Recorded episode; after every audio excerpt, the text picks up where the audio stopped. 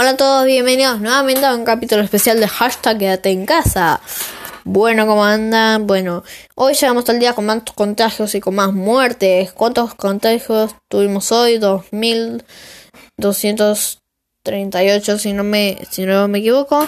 Y 35 nuevas víctimas fatales. Que el total de víctimas fatales son 1.078 y 42.000, 46.216 eh, infectados eh, con coronavirus en Argentina.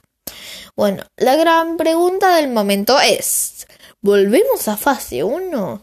Y 20.000 locales en Cava, en Cava, cerraron sus puertas. ¿Y qué pasará con la actividad de los runners y con la, y la salida de los chicos? Todo eso lo va a decir el presidente en la semana. La fase actual en la que estamos finalizará este domingo, así que veremos qué dice el presidente ante las nuevas medidas. Bueno, este fue un capítulo cortito avisando esto. Chao.